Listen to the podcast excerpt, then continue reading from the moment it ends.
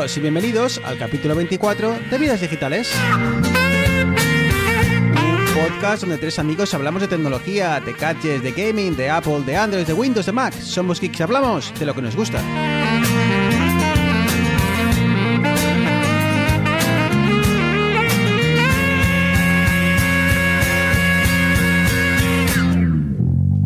No te bajas Muy buenas, Eneas. de la burra Hola, muy buenos días Bruno.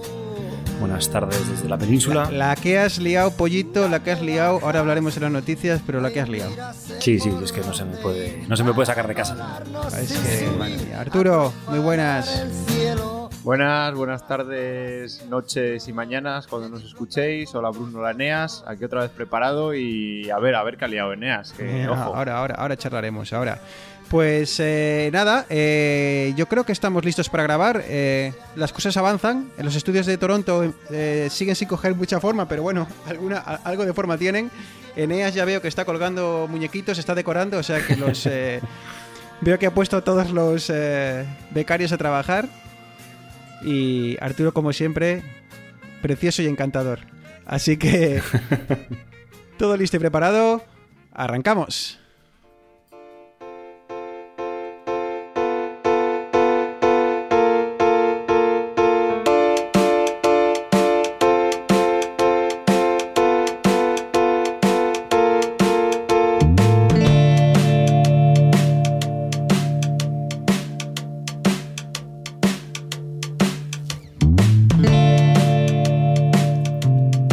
Pues eh, comentábamos que, que Eneas la había liado y bueno, pues eh, me imagino que ya todo el mundo esté, esté al tanto de lo que de lo que ha estado ocurriendo en el mundo tecnológico durante la última semana y no es otro que la cancelación del, del mobile.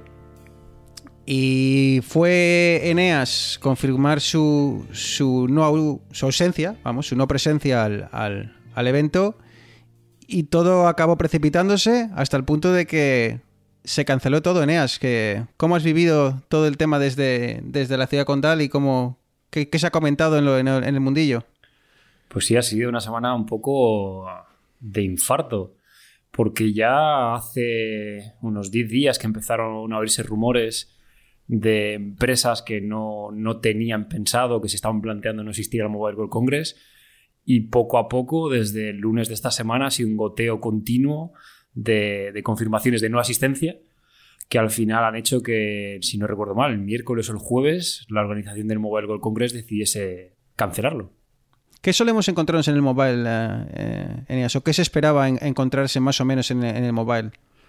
Pues yo creo que hay dos perfiles bastante, bastante diferenciados. Uno es el de la gran marca que lleva, que lleva todo, todos sus buques insignia, toda su línea de productos y tiene un stand relativamente grande. Entonces es básicamente un- una, una especie de showroom de sus productos a usuarios, a, a posibles eh, partners, posibles compradores, etc. Y luego por otra parte está la empresa pequeña que, que lo que quiere es mostrar su, tecnología, su producto en concreto, hacer networking y un poquitín aprovechar de que en un mismo espacio se conglomeran tantos jugadores importantes del mercado de las telecomunicaciones.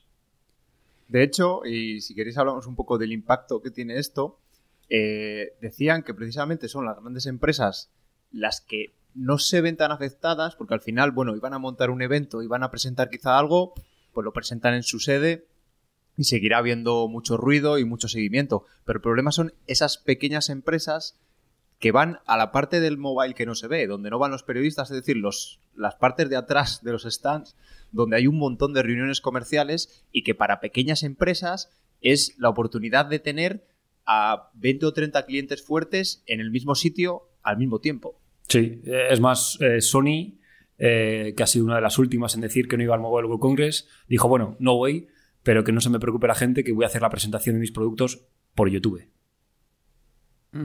Sí, efectivamente. Como digo, es, es que empresas grandes pues cambian sus planes, pero bueno, no es tanto impacto, pero hay otras empresas que gastan mucho dinero en anunciar que van, en llevar a la gente ahí, al fin y al cabo, porque cuesta dinero viajar hasta, hasta Barcelona. Y eso, esperaban reunirse con un montón de gente y ser visibles a un montón de gente que ya no lo van a poder hacer. Y no sé qué opináis en cuanto al, al por qué o a la razón que pudo llevar a, a cancelarlo definitivamente. Es curioso eso que, comentas, porque eh, cuando escuchas a- al gobierno, eh, el gobierno central, eh, bueno, pues como que, que no se atreven a decir que el, que el motivo eh, ha sido, pues obviamente, el coronavirus, ¿no? El- que el miedo, el miedo generalizado al coronavirus. Y me imagino que no, no, se, no se atreven a decirlo porque no quieren dar una imagen de que en España hay riesgo de contagio, ¿no? Eh, pero cuando yo he leído al organizador, al, al- al- jefazo de, de la empresa detrás del, del CES, del CES, perdón, del, del mobile, eh, lo deja claro. A ver, eh, es mucha gente viajando desde el extranjero, es un evento en el que, como comentabais, eh, todo se basa en no tanto en las presentaciones, que es en lo que nos importa al gran público, sino en todo lo que ocurre detrás, todas esas reuniones, todas esas, esas conversaciones eh, eh, que se tienen en, eh, durante, la celebración del, del evento. Y, está claro que, el miedo estaba ahí. Y bueno, pues eh, parece que, mm, aunque el gobierno central no lo quiera reconocer, la realidad es clara. A mí la verdad que me parece un poco raro porque mi, idea va- iba más un poco porque fueron primero las empresas las que empezaron a decir que no iban. Y a mí me parecía que ya cuando llegaron, se acercaba más la fecha, llegó un momento en que se reunieron para decir que hacer un mobile capado, es decir, con la mitad de asistentes, al final da más mala imagen que cortar de raíz y, y no celebrarlo, ¿no? Y porque en lo que habláis de, por ejemplo, del riesgo, eh, creo que justo una semana antes o así, se, o, o yo creo que ya era esta semana, se estaba celebrando uno más pequeño, un congreso más pequeño, pero creo que fue en Holanda. Y, y todas las empresas fueron y nadie dijo que no. No, y se siguen celebrando muchos eventos, e incluso en Barcelona se están celebrando otras, otras ferias y otros eventos, pero bueno, yo creo que igual es por la fuerza que tienen las empresas asiáticas en este sector. Sí, yo creo que es una mezcla un poquitín de todo, porque ya es como comentaba antes, eh, empezó por LG, luego Nvidia, Amazon, Facebook, Intel. Coincido contigo, Arturo, en que seguramente la, la ausencia de pesos pesados en estos eventos hace que, que pierda un poco el atractivo, ¿no? Que, que al final lo que intentas es vender que todos los jugadores importantes están en tu evento. Pero luego también no hay que olvidar que, que, como bien dice Bruno, hay mucha presencia asiática de, de empresas en estos eventos. Entonces, bueno, no es, no es cuestión de ser tampoco alarmistas, pero yo creo que también la gente quiere correrse un poco en salud, porque, a ver, no queramos que, que no, que, no, pa- que no pase, pero imagínate que, yo qué sé, porque cualquier cosa una persona viene que está contagiada y no lo sabe, y resulta que tiene una reunión con 200 personas, se da la mano tal, pues no es por ser alarmistas, pero oye, puede ser una cosa. Entonces, bueno, mejor sobre todo el tema de. El tema de los seguros. Eh, yo no sé si una eh, muchas de estas empresas que mandaban a, pues, a, varios de sus trabajadores, a, decenas de sus trabajadores, igual se han encontrado con la situación de que la empresa que en principio les iba a asegurar el viaje eh, les ha dicho, oye, eh, si, el, si lo que ocurre, si el- o si el, el- el claim, o bueno, la, si el problema que tienes y, y las, y, el, y la y el motivo es un, es un contagio de coronavirus, que sepas que no te vamos a, contagi- a, a cubrir. Imagínate que se te, te plantas en esa situación. Entonces las empresas me imagino que no quieran ser responsables y asumir esa, ese- esa responsabilidad. Ya, quizás fue eso que empezaron, las empresas fueron las que tuvieron miedo a asumir esa responsabilidad y al caerse, yo creo que, sobre todo las importantes, pues decidieron que para hacer algo pequeño no lo hacían. Y además yo creo que estaban en un momento en el que, porque yo escuchando muchos podcasts, sobre todo de periodistas y de gente que acude al, al Mobile World Congress, este año dicen que la mayoría de la gente con la que hablaban de este tema decía, ah, bueno, pues justo yo este año no pensaba ir. Entonces yo creo que viendo eso, pues es decir... Es lo que le ha pasado a Eneas. Es lo que le ha pasado a Eneas, que ha dicho yo creo que este año no voy a ir y ha hecho todo boom y se ha precipitado todo en dos días. No, al final, para tener un congreso descafeinado, yo creo que eh, han decidido cancelarlo y, y para el año que viene será porque creo que tenían todavía contrato hasta el 2025 o algo así, por lo que no es que peligre la celebración la, que sigan celebrando en Barcelona, sino que este año no va a ser. Hablando de, comentaba Eneas, empresas que como, como Sony, que han hecho presentaciones a través de, pues, de YouTube en este caso, eh, una de las grandes eh, empresas que siempre existían al, al mobile y la que eh, bueno pues ocupaba muchas muchas páginas era Samsung y también eh, aunque no haya sido en el mobile, han presentado nuevos teléfonos. Sí, estamos eh, a principio de año tecnológico y si Apple espera hasta segunda parte del año para hacer la, presentación fuerte, Samsung suele ser uno de los fijos de, de principios de año. Y ha presentado los, los nuevos Galaxy S20, que en este caso han Ha, intentado... ha saltado, ha saltado 10 10 generaciones, ¿no? ¿Por, cuáles, Sí. por, qué Samsung- por qué Galaxy estaban? ¿Por el 10? 10, sí. Y han pasado al 20. Claro, yo entiendo que eso también con el iPhone 11, Galaxy S11... O sea, esta no es la primera vez que pasa que varias marcas que compiten entre ellas han hecho un rebranding o un nuevo salto de número bastante grande. Ya ocurrió con, con AMD y con ATI, la que era antigua ATI, y Nvidia con, con la 7800 y demás. Entonces, bueno, al final al usuario le da exactamente igual. Mientras el número sea más grande, nos, da un poco... Y han copiado hasta cierto punto la, la estrategia de Apple con, con un S20, un S20 Plus y el S20 Ultra. Y sinceramente, más de lo mismo. Vamos, de lo que cabría esperar. Evidentemente, procesador nuevo, 6 12 GB de RAM, eh, nuevos sensores, eh, ultra panorámico, panorámico y tele. Tenemos grabación 8K en el modelo, en el modelo Ultra, que ahora si queréis comentamos un poquitín las luces y las sombras de poder grabar 8K. Y a mí personalmente, ahora veremos a ver qué opina nuestro fanboy de Apple número uno, pero el diseño me gusta. O sea, pantalla plana, sin, sin rebordes curvados. Eh, no me lo compraría porque yo ya estoy demasiado metido en el ecosistema de Apple, pero es un móvil que me, me gusta a nivel de diseño, le encuentro, le encuentro atractivo. A mí lo que no me acaba de encajar es que, de hecho, yo creo que hay su, no, no sé exactamente, eh, pero sí que hay subida de precios, ¿no? Creo que el primero arranca desde los 900 euros, que es que son, es más que un, que un iPhone 11. 909. 909 euros, pues es que es más que un iPhone 11. Y no sé, pero bueno, ya sabemos que los, los Galaxy en un mes valen 200 euros menos. Eso lleva, lleva siendo así. Y luego eso, tenemos por 100 euros más el S20 Plus y luego ya el Ultra que ya se va a los 1.400 euros. Es que me parece muy, muy caro porque siempre estaban ahí un poco a la par de los iPhone, pero yo creo que incluso un pelín por debajo. Y esta Eh, subida de precio. Luego, en cuanto al diseño, mm, o sea, la parte de atrás no me parece horrible, pero no sé. Bueno, es que lo mismo dije con los iPhone y luego al final, al mes, te das cuenta de que, bueno, pues no está mal. Eh, me- eh, he visto en EAS, o me fijo en el, en el- hablando de diseño, que la, la ca- el agujerito de la cámara frontal ha pasado de estar en un lateral y a ser antes, si no me equivoco, era una especie de, de elipse. Ahora ya simplemente es el agujero eh, necesario para la lente de la cámara y en la parte central. Sí, en, el- en los S10 estaba a la derecha y era simplemente el agujerito. Era, no, era, no, no tenía un notch que bajaba, pero ahora lo han movido al centro.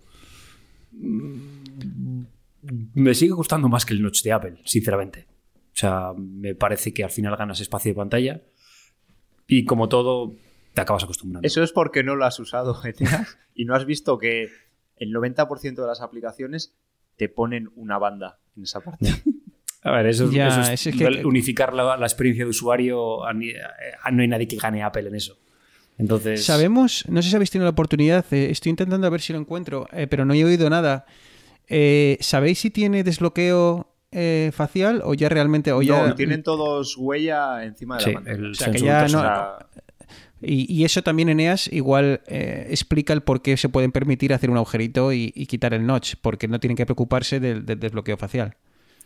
Sí, al final fue un desastre. O sea, todo el mundo que intentó hacer algo con reconocimiento facial, salvo Apple, no acaba de cuajar. Entonces, bueno, ¿para qué te vas a liar? es- es alucinante eso, ¿eh? Que, que a día de hoy el único, la única marca que sea capaz de desbloquear de forma segura un terminal eh, sea, sea Samsung. Ese, perdón, Samsung, sea Apple. Yo no sé hasta qué Pero yo creo que a lo mejor pasa lo mismo. A lo mejor pasa lo mismo porque Apple está intentando ponerlo de la huella en la pantalla a lo mejor tampoco son capaces de hacerlo bien. Eso nunca. Lo que pasa es que Apple, como no prueba, hasta que no lo tenga bien, no lo va a lanzar, o incluso nunca lo lanza. Igual Eneas tiene razón, igual va por tema de patentes y, y Apple lo tiene muy bien, Es muy que bien cubierto. realmente si te pones a pensar el, el- todo el proceso este de eh, proyecto una matriz de puntos láser, saco el mapa 3 de la cara, bla, bla, bla, eso realmente es, creo que se podría patentar o es patentable. Entonces, si Apple tiene la patente, pff, tú puedes intentar hacer alguna otra cosa, pero que no, que no sea eso. Entonces, claro. Pero bueno. Entonces, Eneas, eh, tres modelos. eh, ambos, bueno, ambos, perdón, los tres, eh, los- eh, todos ellos con, ah, con cámara triple, con gran angular y, y telefoto. Pero el, el modelo Ultra viene con, con sorpresa. Sí, el modelo Ultra nos trae un sensor de 8K y que mediante una combinación de zoom óptico y zoom digital podemos llegar a un zoom de 100x, lo cual es una salvajada. Y esto ya lo comentamos, eh, los, los oyentes más avispados. Tuvimos este comentario hace dos programas, creo, cuando se hablaba de. se rumoreaba que podía tener una cámara de- con zoom de 100x. Eh, comentábamos que podía ser una cámara de formato horizontal en la que tuvieses un espejo al final, que tuvieses un sistema de lentes móviles, y eso es exactamente lo que ha implementado Samsung. Que ya se vio, si no recuerdo mal, era un Xiaomi, o era un. Sí, creo que era un Xiaomi también, que implementaron algo parecido. Y bueno, como comentaba antes, luces. Pues luces, claro, tienes un sensor que te graba 8K, Zoom 100X. Eso es, vamos, es una, una- una maravilla para el tema que- de grabación de vídeo. Sombras. Pues que una imagen, ya no estoy hablando de vídeo, una foto a 8K ya son unos 33 megapíxeles. Y el minuto de vídeo a 8K son 600 megas. Entonces, 600 entonces, entonces vamos a ver, vamos a, a- a- a- entender A un poquitín. esto. No, claro, a ver, el tema es, vamos a grabar, te- ponemos un móvil con eh, grabación 8K. Eh, la pantalla entiendo que sea capaz de, repre- de- de- de reproducir 8K, aunque bueno, aunque sea No. 8K que igual los no, puristas no lo consideran 8K. son- si no recuerdo mal, son 4K. Vale, entonces ahí ya tenemos la primera, o sea, grabamos una cosa 8K y luego no somos en el propio terminal capaces de reproducirlo y luego llegamos a casa y no hay televisiones 8K. Eh, las hay 4K, incluso muchas pone 4K y, la, y- y es un 4K un poco, eh, eh, bueno, un poco mentiroso en real, pero bueno. Eh, marketing, chicos, yo no sé cómo lo veis esto. Eh, 108 megapíxeles y fotos a 12 megapíxeles. Pues bueno, eh, pues nada, eh, bien, pero no sé quién lo va a utilizar. Al final es poner, poner números, es como lo de la, la pantalla. Han sacado, no sé si en todos los modelos o solo en el Ultra, un modo de pantalla refresco de 120 Hz. Y eso es lo que te venden, pero el problema es que cuando lo pones a 120 Hz, ¡pum! En lugar de tener una pantalla, creo, de más resolución, se te queda en Full HD. Y justo con esto, investigando sobre el tema, también he descubierto que precisamente Samsung, que siempre dice que tiene unas resoluciones súper altas en sus móviles, cuando corre con el SDK de Android, es decir, las aplicaciones normales, no juegos y demás, en juegos se puede cambiar, las aplicaciones normales eh, directamente rescala y te está dando un Full HD, no te está dando toda la potencia. Es decir, que los números son números, pero si te pones a analizar a la verdad, no todos son números y sobre todo lo que decís con el 8K. Si no hay para reproducir 8K, ¿para qué quiero grabar 8K? A ver, a ver, mis, mis pequeños fanboys, no, no nos crezcamos. Que yo sepa, hasta ahora, hasta día de hoy, Apple permite grabar en sus móviles a resoluciones bastante más grandes de lo que se puede representar en pantalla. Porque que yo sepa, no Pero hay bueno, ningún pero luego iPhone puede- 4K. Pero no te cubre 600 megas una, un minuto de grabación. Bueno, pues será la mitad, 300 megas, un vídeo 4K. Pero que yo sepa, mi iPhone 4 grababa a mayor resolución de la que podía ver por la pantalla. Entonces, Claro, porque luego lo, tienes- lo quieres ver en una tele 4K. Bueno, y claro, lo tienes lo ves en tu casa en una tele 8K y si te has gastado los 4.000 pavos que vale, Pero pues vale. tienes, porque tienes que verlo, ¿no? Pero realmente el que, el que se compre una tele 8K y vaya a grabar a 8K no lo graba con el móvil. Sí, correcto. Eh, ¿Sabes? Porque. Y, y bueno, estoy, estoy echando un vistazo. Eh, eh, habla de que tiene cuatro aumentos reales. El S20 Ultra es de cuatro aumentos, pero puedes llegar a 10 aumentos sin pérdida con un sistema híbrido. Y luego ya hasta 100 aumentos tirando de zoom digital. ¿Vale? ¿Qué pasa? Que la gente que lo ha probado eh, ve que pasando de los 10 aumentos, la cosa empieza a perder bastante. ¿Vale? Entonces, claro, de los 10 aumentos hasta los 100, eh, Hay un eh, rato, ¿eh? claro, vas a perder muchísima calidad, eh, porque me imagino, bueno, obviamente esto es, es todo con, con trucos de imagen, ¿no?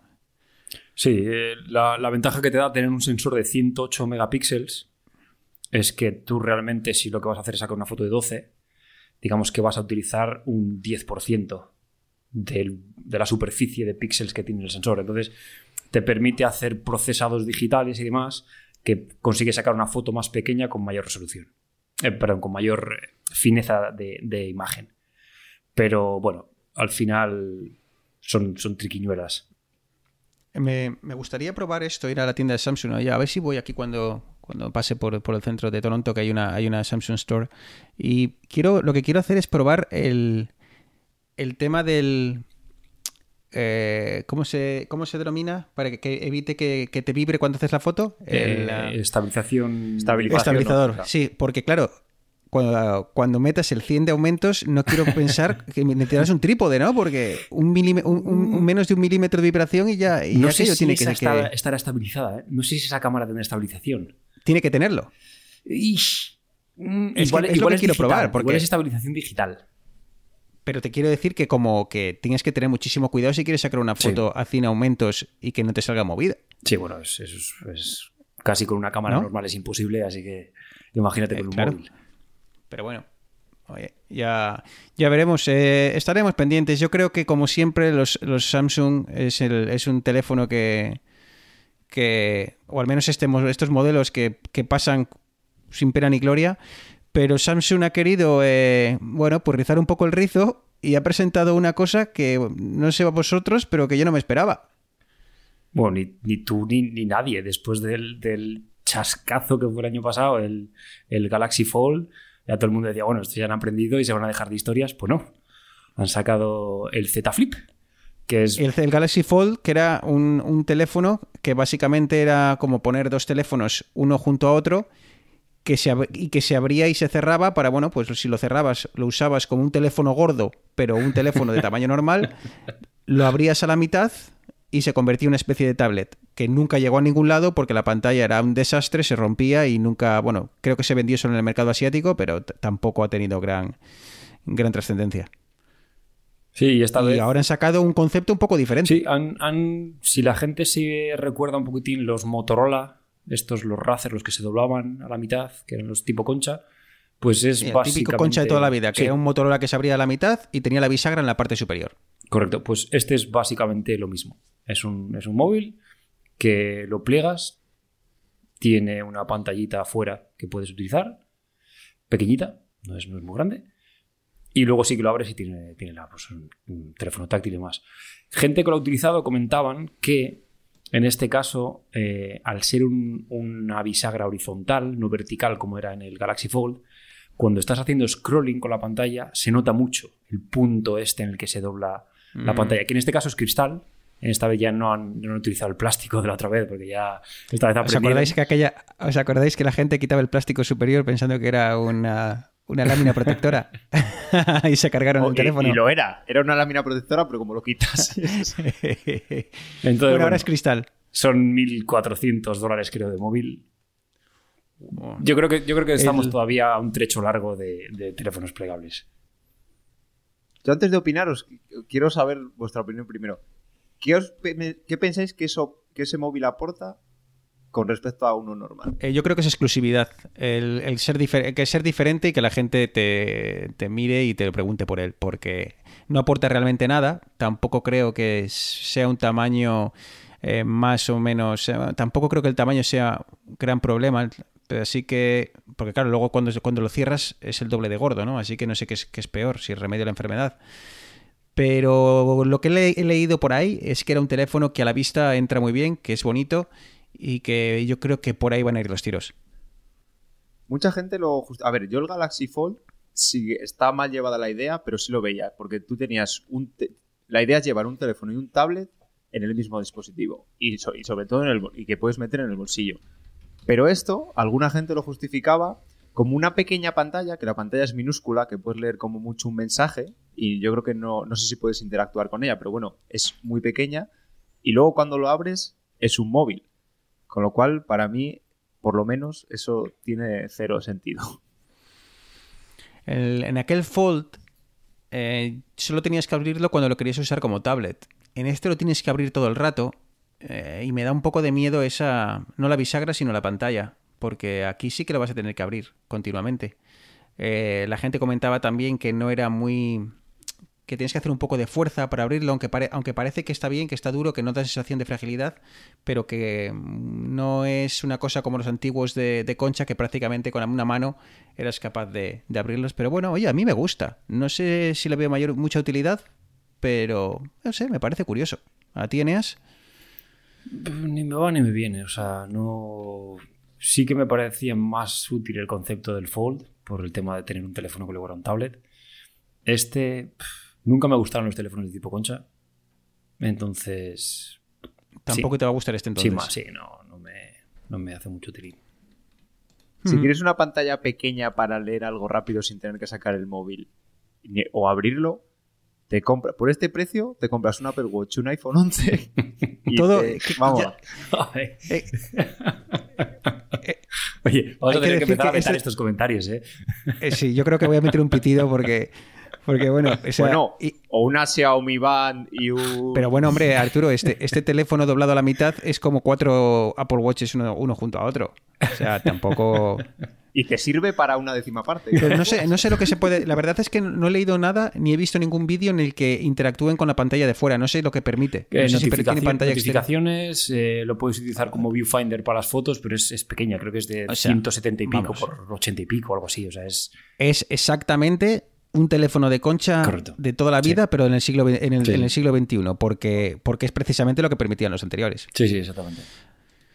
Eh, Arturo, vamos a darle un poco de, de dosis de Apple a Arturo eh, para que, para que, bueno, que pase Se me ha notado 15 días. mucho que lo quería, ¿no? Sí, porque si no vas a pasar los 15 días y tal, y otros 15, ¿sabes? Eh, vamos a, a darte un poco de, de iPhone. Arturo, iPhone 9. Rumores. Pues sí, ya empezamos con, con los rumores. De hecho, este año lleva tiempo. Yo creo que incluso antes de, antes de que empezase el año, con este iPhone que llaman de bajo coste o que sería el sucesor del SE, se dijo que se iba a llamar SE2, pero parece que finalmente se llamará iPhone 9, supuestamente. Y dicen que va a tener un precio, que luego ya veremos en España, pero bueno, en Estados Unidos será de 400, bueno, 399 dólares. Lo cual a mí me parece que, si es así, Apple, yo creo que la gama alta la tiene prácticamente monopolizada, pero con esto, eh, pues entra en la gama media de cabeza. No sé qué sacrificarán, pero A ver, es que si somos butin consecuentes, el A10, el que tenía el iPhone 10, el chip, realmente un usuario normal no necesita más. O sea, no le hace falta un coprocesador neuronal y... Esto lo metes en un móvil de 5,8 pulgadas con una carcasa, pues sí, de colorines, porque los colorines venden. Ya se ha visto con el XR y con el, y con el 11, colorines venden. Eh, tienes el Face ID de primera generación que ya lo tienes amortizadísimo. Y bueno, pues sí, metes ¿qué? 32 GB de RAM, eh, perdón, 32 GB de disco, la pantalla mm, tal, y, y revientas. Pues Eneas, ahí el, el- lo que comentaba Kuo, eh, que es el, uno de los de estos eh, eh, grandes gurús que siempre se adelantan unos meses a lo que va a presentar Apple, hablaba de que eh, los rumores apuntaban a que el modelo básico, el de 400 dólares, eh, tendría 64 gigas de, de memoria. Tú imagínate que tienes, como te comentabas, un iPhone 10 en pequeñito, porque creo que igual la pantalla es un poco más pequeña, por 400 dólares, que tienes, el, el- digamos, el A10 o que pongan el, el- un procesador de A10 para arriba. Eh, tienes, eh, ¿cuántos años tienes de Arturo más o menos con una A10 que tendrás? ¿3, 4 años de actualizaciones aseguradas? sí. más o menos. 400 pavos. 4 años de actualizaciones y 64 gigas con una, una, una cámara de las muchas que hayan impuesto que, que les sobren por ahí del iPhone 10. Me parece que con este. A mí me parece que, podría ser, eh, vamos, la leche. Además, yo creo que van a bueno, se comenta que van a reutilizar el cuerpo de los iPhone 8, creo que era, ¿vale? Que siguen teniendo Touch ID, tienen más bordes, pero al final, eh, vale que tiene años, pero en esa época era un acabado premium, con lo cual el acabado sigue siendo premium, aunque esté un poco pasado de moda, digamos, no, no fue como aquella vez que sacaron, yo creo que fueron los 5C, esos de colorines, como decía antes Eneas, que se vendieron bastante porque la gente iba, un, quiero un iPhone, no tengo, no quiero gastarme mucho dinero, pues dame el más barato. Y se demostró que luego con los años pasaban muy mal, porque incluso yo creo que tenían peor procesador y algunas cosas no las tenían. Pero aquí, si coges la parte de fuera de hace unos años y luego le metes componentes un poco actualizados, yo creo que es la receta perfecta. Lo que pasa es que me extraña el precio y espero que esa rebaja de precio no quiera decir rebaja de, de calidades, porque eso a la larga hará mal a la marca. A lo mejor se vende muy bien porque son baratos, pero en dos o tres años la gente dirá, joder, esto ya es una mierda y ¿cómo que Apple hacía dispositivos duraderos y esto no, no me está durando? No sé, eh, si como dices tú eh, eh, reciclan el, el- el cuerpo del, del iPhone 8, entonces entiendo, me, me cuesta un poco porque que, si mal no recuerdo los rumores hablaban de, una pantalla un poco más pequeña, así que no lo sé. Pero entonces quiere decir que no va a haber Face ID, que quiere decir que mantienen el, el lector de huellas.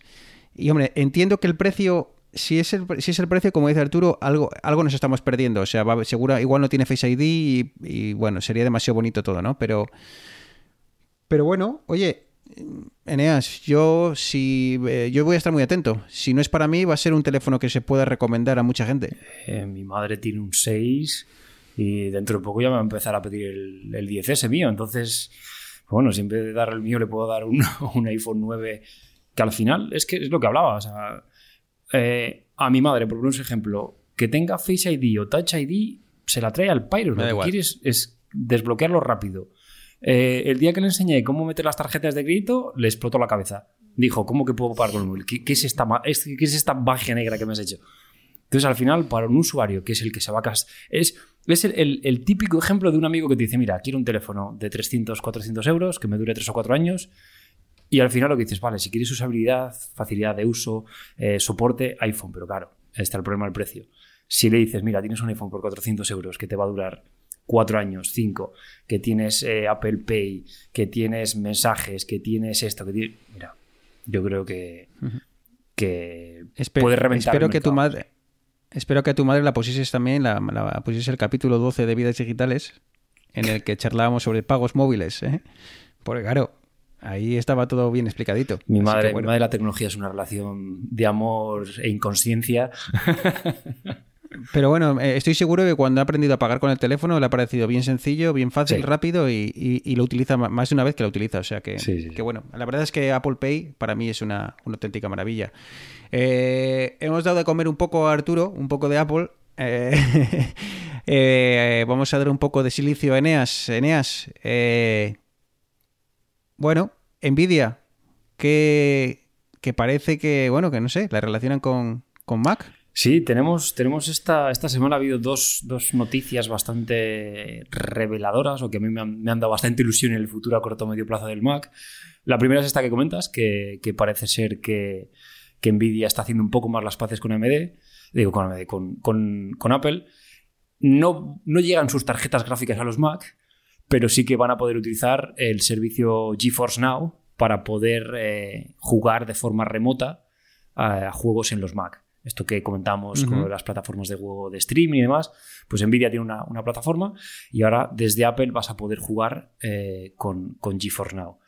Bueno, un primer paso para toda esta gente que decía que los Apple no eran para jugones, pues mira, pues ahora realmente puedes jugar. No en tu Apple, pero, pero puedes jugar. Y la segunda noticia, que también eh, eh, a mí es la que más, más emocionado me puso, es que han encontrado trazas en, en el código fuente de, de macOS 10.15.4, han encontrado trazas de referencias a productos de AMD. Básicamente a, a la arquitectura Navi. Entonces, es, ¿y eso te pone contento? Buah, yo estoy feliz. O sea, mi, mi marca de procesadores que más me gusta con mi marca de portátiles que más me gusta, pues joder, esto es como, yo qué sé, eh, chocolate con crema de cacahuete. No puede salir nada malo de esto. Que puede- Entonces, bueno, pues parece que, que hay rumores o, o hay indicios de que Apple pueda estar trabajando en, en integrar procesadores de AMD en, en futuros Mac. Sí, a ver, luego es como todo lo- los rumores que salen sobre Apple. Puede ser que dentro de medio año veamos ya un Mac con procesadores AMD o puede que no lo veamos nunca. Para mí es una buena noticia porque quiere decir que Apple explora otras opciones. Porque, bueno, ya sabemos que Apple quiere hacer siempre los portátiles lo más delgado y demás, pero eso está teniendo últimamente un problema muy grande con el tema de sacar el calor que genera el procesador, de, de sacarlo fuera, de disiparlo. Y precisamente eh, AMD respecto a Intel, esa es una de las, de las grandes bazas. Si bien hace tiempo, como hemos comentado otras veces, AMD, digamos en potencia bruta, está un pelín por detrás de Intel, eso ya se está equiparando. Incluso que nos diga NEA, yo creo que AMD algunos procesadores son mejores y más rápidos. Y oye, bienvenido, bienvenido sea, porque al final Apple lo que no bienvenido al club. Apple lo que no quiere es cerrarse y mientras más opciones tenga y proveedores, hasta que lleguen sus propios chips. Sí, esto, esto que comentas del rendimiento es, un, es una cosa muy importante. Eh, yo siempre menciono un, un, canal de YouTube que es el Linus Tech Tips, que es un, programa, es un, un canal que sigo un montón y es, tiene partes divulgativas y unas partes un poquitín más, más para cafeteros. Y en, en concreto comentaban esta semana, tienen un vídeo en el que comparaban el Mac Pro eh, último modelo con todos los cores y toda la gaita con su equivalente en AMD, con, con un, procesador. Ya no entraban en, en, la, arquitectura EPIC, que es la arquitectura de servidores, sino que se ceñían a los Ryzen 9 y demás. Y realmente a nivel de rendimiento AMD le pega, le pega 3.000 sopapos a Intel. Ahora mismo en lo que es el high-end. ¿Qué, qué, qué es high-end? Pues estamos hablando de 32 cores como mínimo, soporte para varios teras de RAM, eh, ciento y pico líneas PCI Express.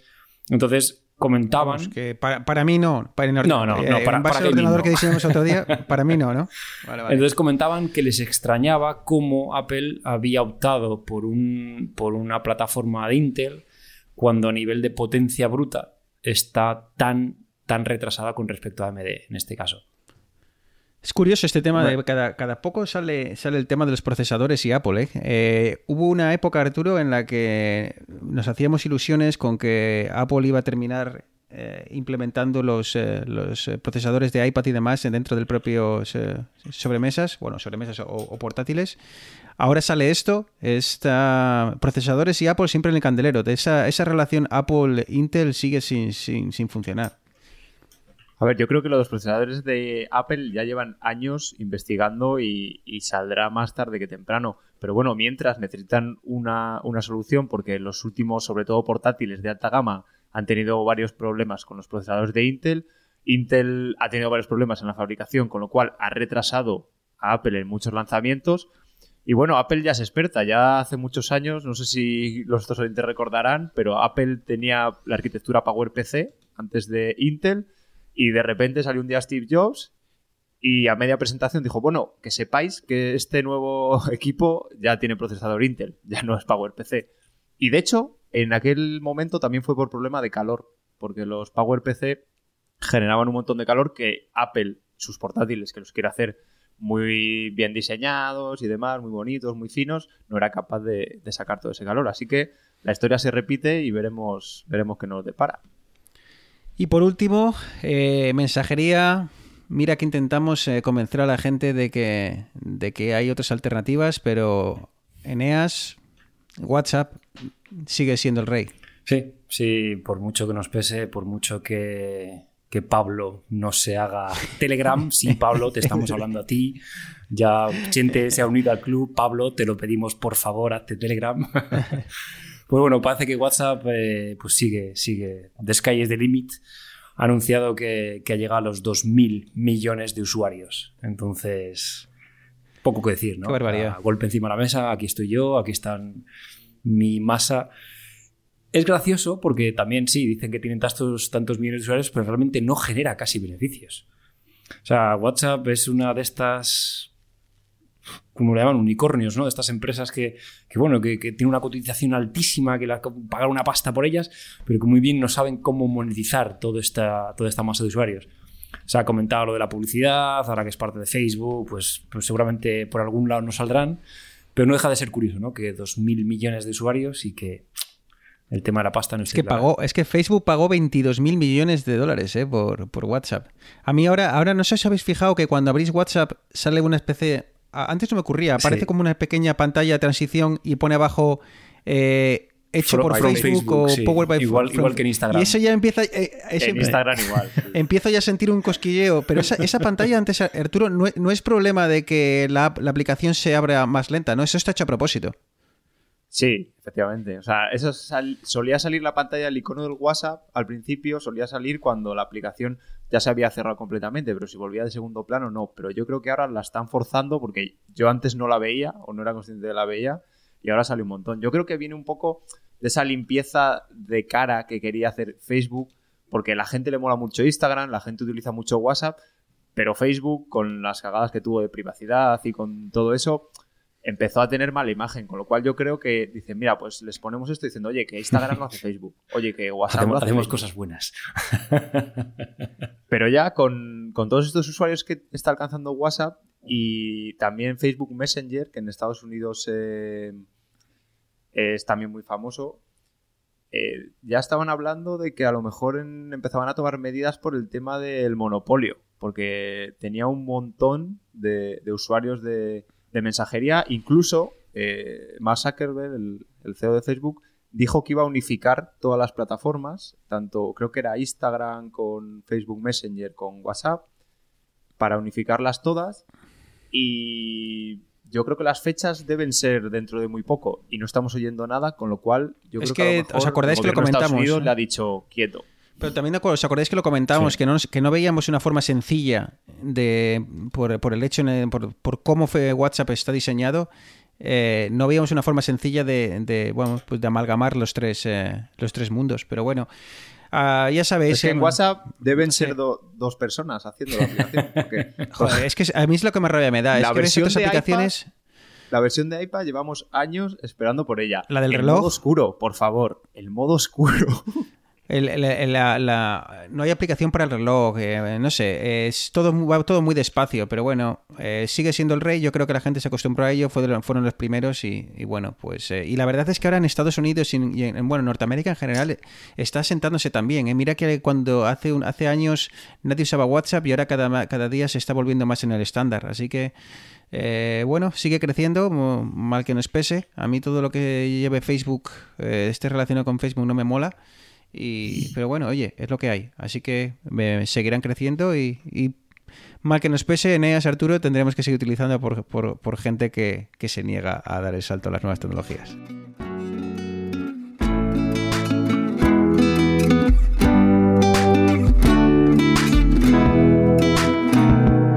Bueno, pues eh, hemos charlado largo y tendido sobre las noticias. Eh, me acuerdo yo que Neas estaba preocupado eh, porque igual eh, se nos quedaba esto corto. Yo creo que si nos dan cuerda hacemos la hora entera hablando de noticias. Hemos, hemos comido lenguado todo, me cago en la mar. Eh, Sí, ¿eh? Sí, sí. Así que, bueno, pues eh, uno de los grandes eh, handicaps, uno de los grandes problemas cuando, cuando te cambias de, de casa o cuando, bueno, cuando añades habitaciones es muchas veces el, el Internet. Eh, ¿Dónde coloco eh, el, router? Eh, sobre todo para nosotros los geeks, ¿no? ¿Dónde lo coloco? ¿Cómo me va a llegar a, a la habitación? ¿Cómo va a llegar, me va a llegar en el salón? Y muchas veces nos encontramos con el problema de que lo que hasta, hasta hacía unos días no era ningún problema en nuestro anterior apartamento, ahora se convierte en un, en, en un lío. Porque, bueno, por motivos X que ahora, ahora comentaremos, el wifi no nos llega como, como nos llegaba. Así que creo que Eneas ha estado en, esa situación y hemos decidido charlar un, un ratillo sobre ello.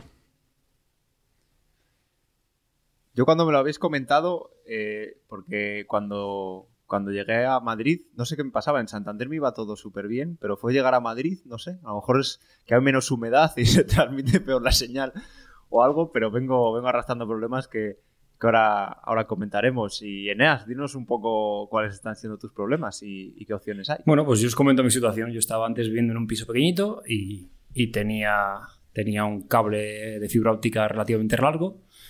Y lo que hice básicamente fue ponerme el router al lado del ordenador, conectaba mi ordenador, el NAS y demás periféricos por cable de red. Y entonces, bueno, pues era capaz de tener una conexión gigabit Ethernet eh, a, a mi ordenador y el Apple TV y móviles y demás por Wi-Fi. Porque lo que está claro es que salga la tecnología que salga, lo- donde esté el cable, que se quite cualquier otro, otro protocolo de comunicación. Sí, sí, correcto. O sea, el cable al final es, es, es una conexión física de punto a punto que no hay nada que sea mejor que la conexión por cable.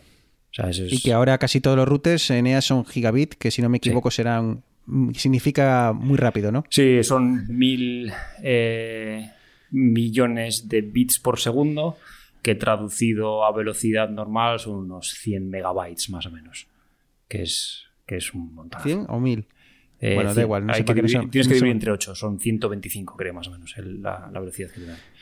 Entonces, sea bueno, lo que sea, significa rápido. Correcto. Entonces yo pasé de esta situación totalmente idílica en la que tenía la máxima velocidad eh, en mi ordenador y en mi NAS y todo, a un piso nuevo en el que mi router está a dos habitaciones de mi ordenador. Entonces, ¿qué es lo que pasaba? Que uno, mi ordenador no tenía tarjeta de, de Wi-Fi, por lo que no tenía forma física de conectarme a la red.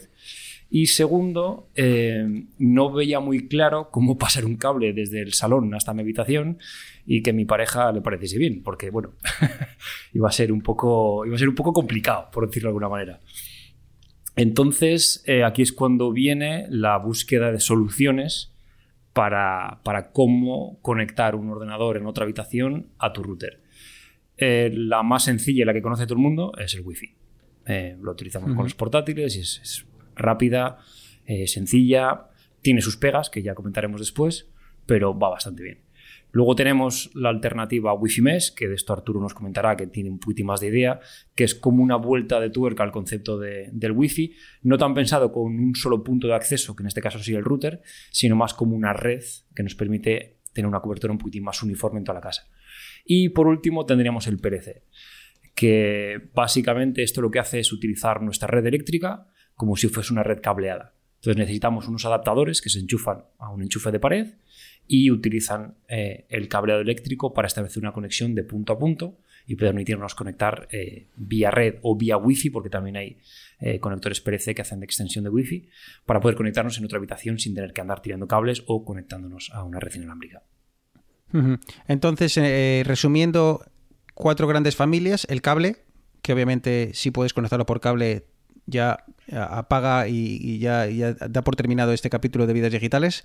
Eh, el Wi-Fi, que es el que con- conocemos todos, y luego vamos a charlar un poco más sobre Wi-Fi Mesh y PLC como posibles alternativas a cuando el Wi-Fi no, no en principio no es, no es suficiente. Eh, Eneas, Arturo, ¿por dónde empezamos? ¿Empezamos por eh, Arturo? Pues sí, por ejemplo, vamos a poner el, caso de Neas, de que tenemos el, el punto, o sea, la toma del operador eh, muy lejos de, un dispositivo mm, que, queremos, que queremos conectar a la red y no, no tenemos otra opción más que poner el router del operador allí, que emite su wifi, pero claro, el dispositivo que tenemos, aunque recibe wifi, está bastante lejos. Las opciones que hay, pues extender la wifi, es decir, en lugar de poner solo ese punto wifi, pongo otro punto wifi allí cerca y que se conecte, se conecte a este wifi. Problema, necesito llevar la red hasta ese punto. Entonces aquí viene los router mesh, que por un lado permiten eso, es decir, tú pones uno de los, en lugar de ser un router, ¿vale? Vienen lo mínimo dos, luego puedes crear una red súper grande y ese primero lo conectas a la toma de tu operador, es decir, lo conectas a internet y luego vas dejando los otros puntos de Wi-Fi mesh y entre ellos crean una red y a su vez emiten la red hacia los dispositivos. Eh, en esto del tema del Wi-Fi Mesh, yo me, vi- en la situación de, pues precisamente lo que comentaba Eneas, ¿no? De una, persona, en este caso era una casa muy grande. Es una casa que tenía el sótano, eh, la planta principal y dos plantas más. O sea, estoy hablando de una casa grande. Y tenían el problema de que no les llegaba, vamos, que prácticamente el, el- encima, para añadir Eneas más, comple- más complejidad a esto, el router principal del, del operador estaba en el sótano. La ¿Sabes? mazmorra. en una mazmorra que encima, o sea, estaba en el sótano, tirado y, y, claro, no llegaba a, la, a la tres plantas más arriba. Entonces, eh, como dice Arturo, eh, opté por el tema del wifi del, del mes y no nos vamos a, poner con tecnología, simplemente el objetivo de hoy es que la gente sepa, bueno, pues más o menos por, por dónde tirar, ¿no? Y qué opciones hay. No vamos a explicar cómo funciona cada uno. Y tengo que decir que yo, tras eh, indagar ba- bastante, eh, encontré un modelo que es el TP-Link Deco M9. No sé si en Europa tendrá otra, otra de- denominación, pero... Y la verdad es que, como dice Arturo, me, resultó muy sencillo instalarlo. Básicamente, en el, lo instalas, instalas una, una base eh, por cable a lo que es el, el- router principal, eh, Arturo, y luego a través de la aplicación que se instala en el teléfono móvil, en mi caso fue sencillísimo porque era, ¿quieres añadir una, otro repetidor más? Sí, vale, colócate. Eh, y seguía los pasos y de verdad que ha sido, fue una instalación sencillísima. No sé cuál ha sido tu experiencia, Arturo. Sí, yo la verdad que la, la instalación es es súper sencilla porque eso, eh, normalmente tienen aplicaciones la mayoría de ellos y una vez conectas el primer punto, vas conectando los demás y ves una lucecita, o sea, lo, lo configuras en, el, en la aplicación y ves una lucecita y ya el punto automáticamente se conecta. Y lo bueno que tiene esto, porque yo creo que hemos pasado de, de largo, hay otra alternativa que son los extensores Wi-Fi, que sería colocar el router de tu operador y luego un, normalmente viene un enchufe, el propio enchufe ya es el extensor y eso tiene una antena wifi que se conecta al wifi del router del operador y te extiende la red. Pero esto tiene un problema que el mes soluciona. Tu teléfono no se va a conectar al punto más cercano hasta que deje de tener cobertura del punto en el que estaba conectado antes. O sea que mientras, mientras reciba señal del, del punto inicial, no saltará a uno aunque sea más potente. Efectivamente. Entonces, ¿qué hacen las redes MES? Lo que hacen es pasar esa inteligencia a la red. Es decir, ellos detectan que el móvil se está acercando a otro punto y ese punto le va a servir mejor Internet, le va a dar más cobertura y automáticamente le echa del que estaba, le desconecta y le conecta al otro, con lo cual siempre estará conectado al punto que mejor red le vaya a dar. O sea que si podemos elegir entre el clásico ir al, al corte inglés o al MediaMarkt de turno y, y comprar un extensor de, de Wi-Fi o vemos un paquete con dos bases de Wi-Fi mesh, eh, sin duda Arturo es, bueno, eh, además luego puedes ampliarlo en caso de que necesites más, eh, Wi-Fi mesh es, es la, es la- la recomendación. Sí, efectivamente, es más fiable. Eso sí, eh, preparar la cartera porque Pica- pica un yo poco, ¿no? Que el par no lo he visto por debajo de 100 euros, no he visto Ah, bueno, ningún, bueno, te iba a decir, ningún bueno, modelo. Eh, yo aquí pagué por cuatro bases con impuestos y tal unos 400 y pico dólares. O sea, pero claro, te aseguras de que esa red va a funcionar. O sea, si alguien te pregunta, oye, mira, eh, quiero que esta red me funcione y, y no quiero andar con. Pues obviamente te cuesta dinero, pero ya sabes que va a funcionar y como dice Arturo, es muy, es muy inteligente, ¿no? Eh, Sí, eh, entonces. Y efectivamente os voy a contar que, que invirtáis, ¿vale? Que merece la pena gastarse un poco más, porque aquí viene mi drama, que yo, yo en casa todavía no estoy, no estoy del todo contento. Tiré un poco por lo bajo, creo que me, son TP-Link y creo que me costaron 3 puntos 170 o 180 euros. Y todo el mundo habla súper bien de esa marca, pero de la Wi-Fi Mesh en general, pero a mí hay veces que como que se queda un poco tonta la Pero red también no- tienes no que. hay muchos, muchas versiones de TP-Link. ¿eh? Este que he comprado es el M9, es, es eh, un paquete de dos, vale unos 300 euros. Y, y ya te digo que funciona espectacular. En una casa enorme como esta eh, funcionó genial. Así que bueno, igual la marca, igual optaste por una versión más, más barata. Pero bueno, Eneas, digamos que no, que no queremos o por cualquier motivo no, no nos va el tema de- del wifi y queremos eh, otras opciones. ¿Con qué te has encontrado? Vale, pues en mi caso yo no quería wifi, no quería ir al wifi de primeras, entonces tenía dos opciones. Una, eh, cablear, tirar cable, o sea, empezar a abrir las cajas de registros de la electricidad y buscármelas para encontrar qué tubo va a qué sitio y tirar cable de red y conseguir llegar del salón a la habitación. En este caso, poco, poco fácil porque la red eléctrica de esta casa es un caos, entonces no sabía muy bien cómo ir, entonces opté por la solución del PLC. Eh, ¿Qué es el PLC? Así hablando un poquitín a términos eh, mundanos. Eh, es un adaptador que adapta de Ethernet a red eléctrica. Y en el otro extremo tienes ese mismo adaptador que adapta de red eléctrica a Ethernet. Entonces tú enchufas, realmente son, son muy parecidos a los extensores de Wi-Fi. Es un, un enchufe que algunos tienen otro enchufe encima o algunos no. Y es una cajita de unos 5 centímetros por 15 por 2,5 Tú enchufas al enchufe, pones, pones un cable de, de Ethernet y te vas a la habitación en la que quieras, pones otro adaptador en el enchufe, conectas el cable de Ethernet y ya tienes red. No tienes que hacer nada, automáticamente se enlazan, automáticamente establecen la conexión y ya puedes tener red. ¿Y cómo se conectan el uno al otro? Eh, tienen protocolos internos, eh, son, son chips. Pero a través de. a tra- ¿qué, qué van? ¿A través del cable de, el cable de, De red eléctrica. de eléctrico? Sí, el, el par de, de fase de la red. Eh, aquí tenemos muchos sabores porque esto es como todo. Si pagas poco, tienes poca velocidad máxima. Si pagas mucho, tienes mucha velocidad máxima. Eh, en mi caso, yo opté por unos adaptadores gigabit. Es decir, que, teóricamente, en el mejor de los casos, con una distancia de red no máxima de 100 metros y con un cableado en el que no se pase por automáticos, porque eso es una cosa muy, muy importante, en el caso de los PLCs la calidad de la red eléctrica es muy importante. Igual que hablaremos luego en el wifi el tema de, la- de las interferencias. Entonces, si tú tienes una red eléctrica en la que, por ejemplo, de, de una sala a otra tienes que pasar por un automático, porque tienes, en tu casa tienes separadas las habitaciones por automáticos, eso ya te penaliza No, no. El, el ancho de banda. Si luego además a la red en la que tienes conectados los adaptadores tienes conectados elementos de alto consumo de potencia, es decir, tengo un horno, tengo un frigorífico, tengo un aire acondicionado, en el momento en el que esos aparatos funcionan, eh, además de consumir energía, meten ruido, en ruido eléctrico en la red. Entonces, eso hace que al final tú estás mandando toda la información por dos cables. Entonces, si hay ruido en esa red, si hay vibraciones eléctricas, si hay interferencias, hace que la señal no llegue tan bien como debería, no se, no se descodifique tan bien como debería. Pero la instalación es bastante sencilla, ¿verdad, Eneas? Eh, si no me equivoco, enchufas uno eh, al, cerca del router, del router por cable a- al, bueno, al, aparato en sí. Eh, vas a la habitación, como decías, eh, repites el, el mismo proceso, o sea, el aparatillo a la red eléctrica y de ahí al ordenador. Y creo que simplemente aprietas un botón en cada extremo, o sea, en, en el, en el que está cerca del, del este, y, y ya está, se conectan entre sí. Sí, hay algunos modelos que automáticamente detectan si hay un nuevo, un nuevo dispositivo y hay otros que tienen, como por ejemplo los que tenía yo, que son unos, unos TP-Link.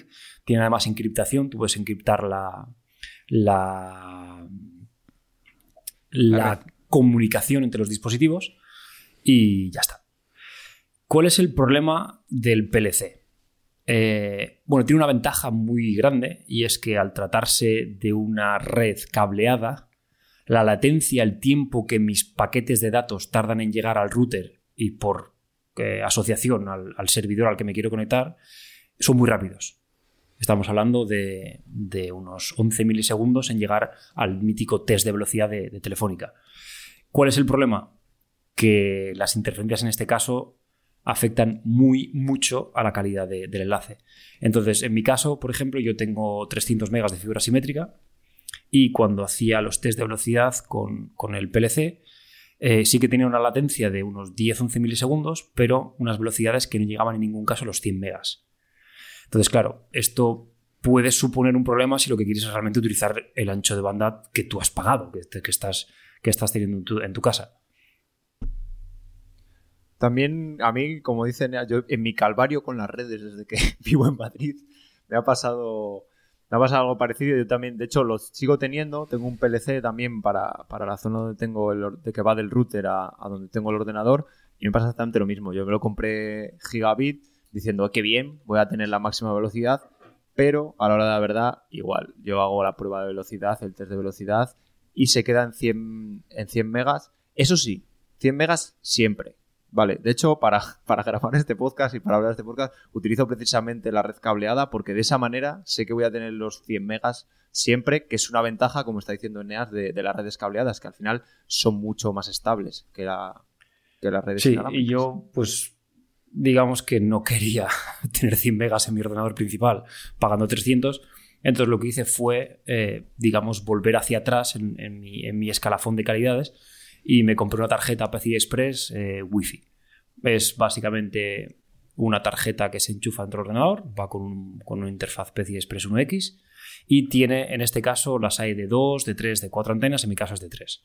Es una tarjeta que funciona con Wi-Fi N, con Wi-Fi AC y en este caso sí que conseguía velocidades de los 300 megas que yo estoy pagando, pero el problema es que eh, de la misma manera que con el PLC las interferencias afectan eh, al ancho de banda, En el Wi-Fi las interferencias, el, que el canal, el que tengas otro móvil que está utilizando la misma red, que tu vecino tenga otro router que está en el mismo canal, hace que las interferencias hacen que la calidad no sea tan buena. Entonces, en mi caso, no se afecta tanto la velocidad, pero sí que se nota mucho en la latencia. Eh, hay veces que el test de velocidad me da 11, 12 milisegundos, hay veces que me da 60. Entonces, dependiendo de si lo quieres para navegar, ver películas y ya está, no es un problema. Si, como es mi caso, quieres jugar, pues hay veces, sobre todo, son situaciones en las que yo creo que hay mucha gente utilizando Wi-Fi en mi edificio en ese mismo momento. Porque, por ejemplo, esta mañana lo he probado y me daba latencias 40, 50, 30, 20. Lo he probado antes de grabar el programa y era consistente con 12 milisegundos. Entonces aquí ya dependes un poco de tu entorno. Pues eh, bueno, eh, uno de los, de los, grandes problemas, entiendo Arturo, entonces, que sea eh, la ubicación. porque claro, depende de dónde coloques, os comentaba, en, este, en esta casa el, repetidor del wifi estaba, estaba en, el, en el sótano. Me imagino que hay algunas pautas, aunque sean mínimas, para, para colocar el, router. Entiendo que eh, muchas veces limitado por, por donde tienes el cable, pero bueno, que no lo metas dentro de un cajón, dentro de un armario. A ver, al final es complicado saber, o sea, el tema de las ondas, de cómo se propagan, es, muy complicado, pero lo primero que hay que saber es que el, el propio router, o sea, los puntos wifi, lo que hacen es emitir en todas direcciones, con lo cual si lo tienes en una esquina de la casa ya estás perdiendo mucha de esa potencia que, emite el, el, punto wifi. Luego, eh, otra cosa, en las cocinas, baños, digamos, el azulejo, en principio es muy mal conductor y, puede hacer que, pierdas mucha señal. Hay gente que incluso para, para intentar mejorar un poco la señal, le pone, coges una lata de Coca-Cola, la cortas a la mitad, la abres y la pones, eh, si lo tienes el router en una esquina, lo pones en la esquina que emite hacia afuera para intentar congregar más, más señal. Pero es complicado porque ya no es solo que te llegue la señal, sino que como la señal se propaga en todas direcciones, rebota, se suma, es, es, muy complicado. Hacer un estudio de cubrir eso sería un proyecto que en espacios comerciales y demás a veces se hacen y a veces no, porque es que es realmente complicado. Pero bueno, como os digo, si lo pones en una esquina, sabes que solo está, que está emitiendo en todas direcciones, con lo cual ya, ya pierdes mucha potencia. Eh, entonces, para, para ir eh, cerrando un poco el tema, eh, cuatro grandes, digamos, familias. el cable, donde está el cable que se quite lo demás. Si puedes, si tienes la, posibilidad de tirar un cable y conectar todos tus dispositivos a, tra a través de cable, eh, mejor que mejor. Eh, sin duda va a ser la, conexión más fiable y más rápida. Eh, si el cable no es un, una opción y queremos utilizar el cableado eléctrico como ese cable que, que nos gustaría poder tirar, utilizaríamos el PLC Eneas en el que, bueno, puede funcionar eh, muy bien y puede ser una gran solución. Sí, sí, dependes un poquitín de, de, la red eléctrica de tu casa, pero tiene la ventaja de latencia mínima con anchos de banda que pueden ser muy buenos. O sea, que si crees que tu, que tu instalación eléctrica es buena, puede ser una opción. Yo la llevo probando desde hace años y estoy muy, está, funciona bastante bien. Mis dos recomendaciones, eh, nunca conectes un PLC a una a una regleta, siempre eh, conéctalo a la toma directamente de la pared. Eh, y si el, el, el, hecho de conectarlo en la pared te limita eh, mucho porque quieres utilizar ese enchufe para algo, las PLC baratos, lo comentado antes en ellas brevemente, no te, no, te, viene con, con, el, con un extensor de, de, con un enchufe a su vez para que tú puedas eh, ¿cómo, ¿cómo, definirlo, Eneas? Sí, es como no, que puedes... no perder el enchufe, no pierdes el enchufe realmente. No pierdes el enchufe, ¿no? Entonces es un poco más caro, pero es como que si ve, como que pones el PLC justo entre la pared y, y, el, y el, enchufe, ¿no? Y, y esa es la, la, es un poco más caro, como digo, pero bueno, oye, eh, te permite no perderlo. Y por último, el, el, famoso Wi-Fi. Oye, cada vez que digo Wi-Fi, me, me acuerdo cuando llegué a, a, a Canadá y, y, dije Wi-Fi, la gente me miró como, ¿Wi-Fi qué? Este, este paleto ¿Eh? Así que, sí, así que cuando, cuando viajéis pues, a, un, a un país de habla inglesa, no, es, no digáis Wi-Fi o vayáis al hotel, decid Wi-Fi, ¿ok? Pero bueno. Eh, el Wi-Fi eh, siempre vamos a tener la opción del wifi clásico, el wifi que, bueno, pues eh, el operador de, de, turno nos da nuestro aparatillo, lo ponemos y bien nos llega, bien no nos llega. Si queremos extenderlo, Arturo, dos opciones. eh, el repetidor clásico o el Wi-Fi Mesh, que como comentabas, la mejor, es, la, mejor opción porque es eh, la opción más inteligente, porque es capaz de, bueno, pues ella sola saber a qué punto de acceso conectarte, ¿verdad? Efectivamente, es más caro, pero, pero definitivamente mucho, mucho mejor. Así que bueno, pues esas grandes, esas opciones. Eh, en precios, chicos, eh, ¿por dónde andaríamos? Eh, el cable yo creo que sin duda la más barata, Eneas. Sí, no, cable, Eh, por 5 euros tienes 10 metros de cable.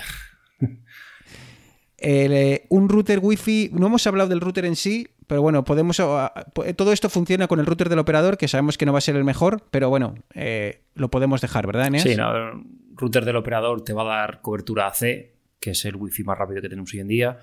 Si quieres, eh, lo de siempre, si quieres jugar, si quieres tener mejor experiencia, pues te puedes ir a un router de Asus o, o alguna de estas marcas más grandes. Eh, aquí ya estamos hablando de pasta, 150 euros para.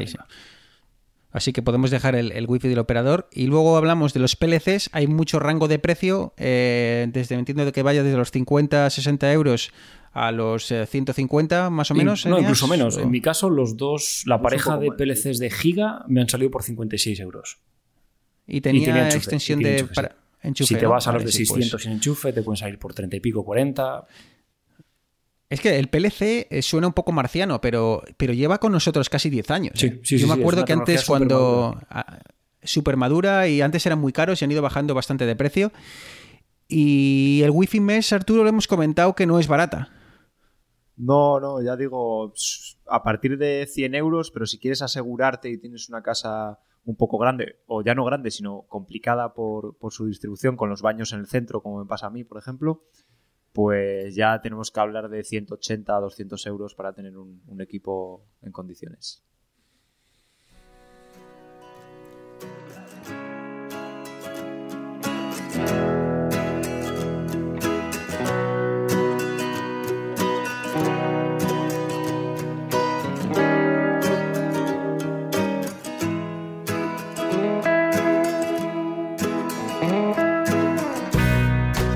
Bueno, pues eh, llegamos al final. Hemos eh, charlado un rato sobre alternativas a- al wifi o qué hacer cuando el, el wifi no, llega como, como esperábamos. Eh, yo creo que ha quedado bastante, bastante claro, pero bueno, como digo siempre, tenemos una cuenta de Twitter dispuesta a escuchar vuestras preguntas o, cualquier comentario que tengáis, arroba, arroba vidas digitales. Así que nada, hoy es sábado. Eh, solemos grabar los domingos, pero bueno, sábado. Así que Eneas, espero que disfrutes de- del fin de semana. Sí, sí. eh, me toca. Me toca hacer trabajos en el antiguo estudio de vidas digitales en Barcelona, que tengo que devolvérselo a, a los propietarios. Pero, pero sí, eh, un placer, como ¿Te, siempre. te toca pin- ¿Te toca pintar la pared? Sí, o- sí, voy a tener que pintar al menos una pared. Pero bueno. Domingo divertido. Tú que eres un, tú que eres eh, un poco gótico, habrías pintado tu habitación de negro y tal, ¿no? Te va a costar ahí unas cuantas manos, ¿eh? Devolverlo. Bueno, pues eh, suerte con ello. Y Arturo, eh, pues nada, tú a, a disfrutar, a disfrutar de la, de la noche. No sé si tienes grandes planes, si te vas a ir por ahí de, parranda porque o... mañana, mañana por temas familiares me tengo que, que ir a León prontito por la mañana, así que nada, hoy me recojo pronto, como mucho una cervecita, pero pronto para la cama. Y nada, pues... Además ya eh, lo tengo todo hablado, que hoy, hoy ten- veníamos con ganas. Oye, igual para entonces, para dentro de 15 días, Arturo, tenemos eh, anuncio de presentación de Apple.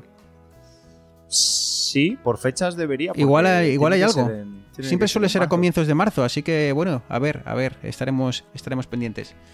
Así que nada, un abrazo a los dos y a los oyentes, como siempre, muchísimas gracias. Y si os podemos pedir un favor, eh, si nos podéis dejar alguna reseña en, en aquel programa de podcast que utilicéis, si utilicéis los de Apple en, iTunes o en el programa de, de podcast de Apple, si nos podéis dejar un, comentario y una valoración, os lo agradeceríamos mucho porque nos ayudaría a, bueno, pues a subir en los rankings y que la, y que la gente nos conoce.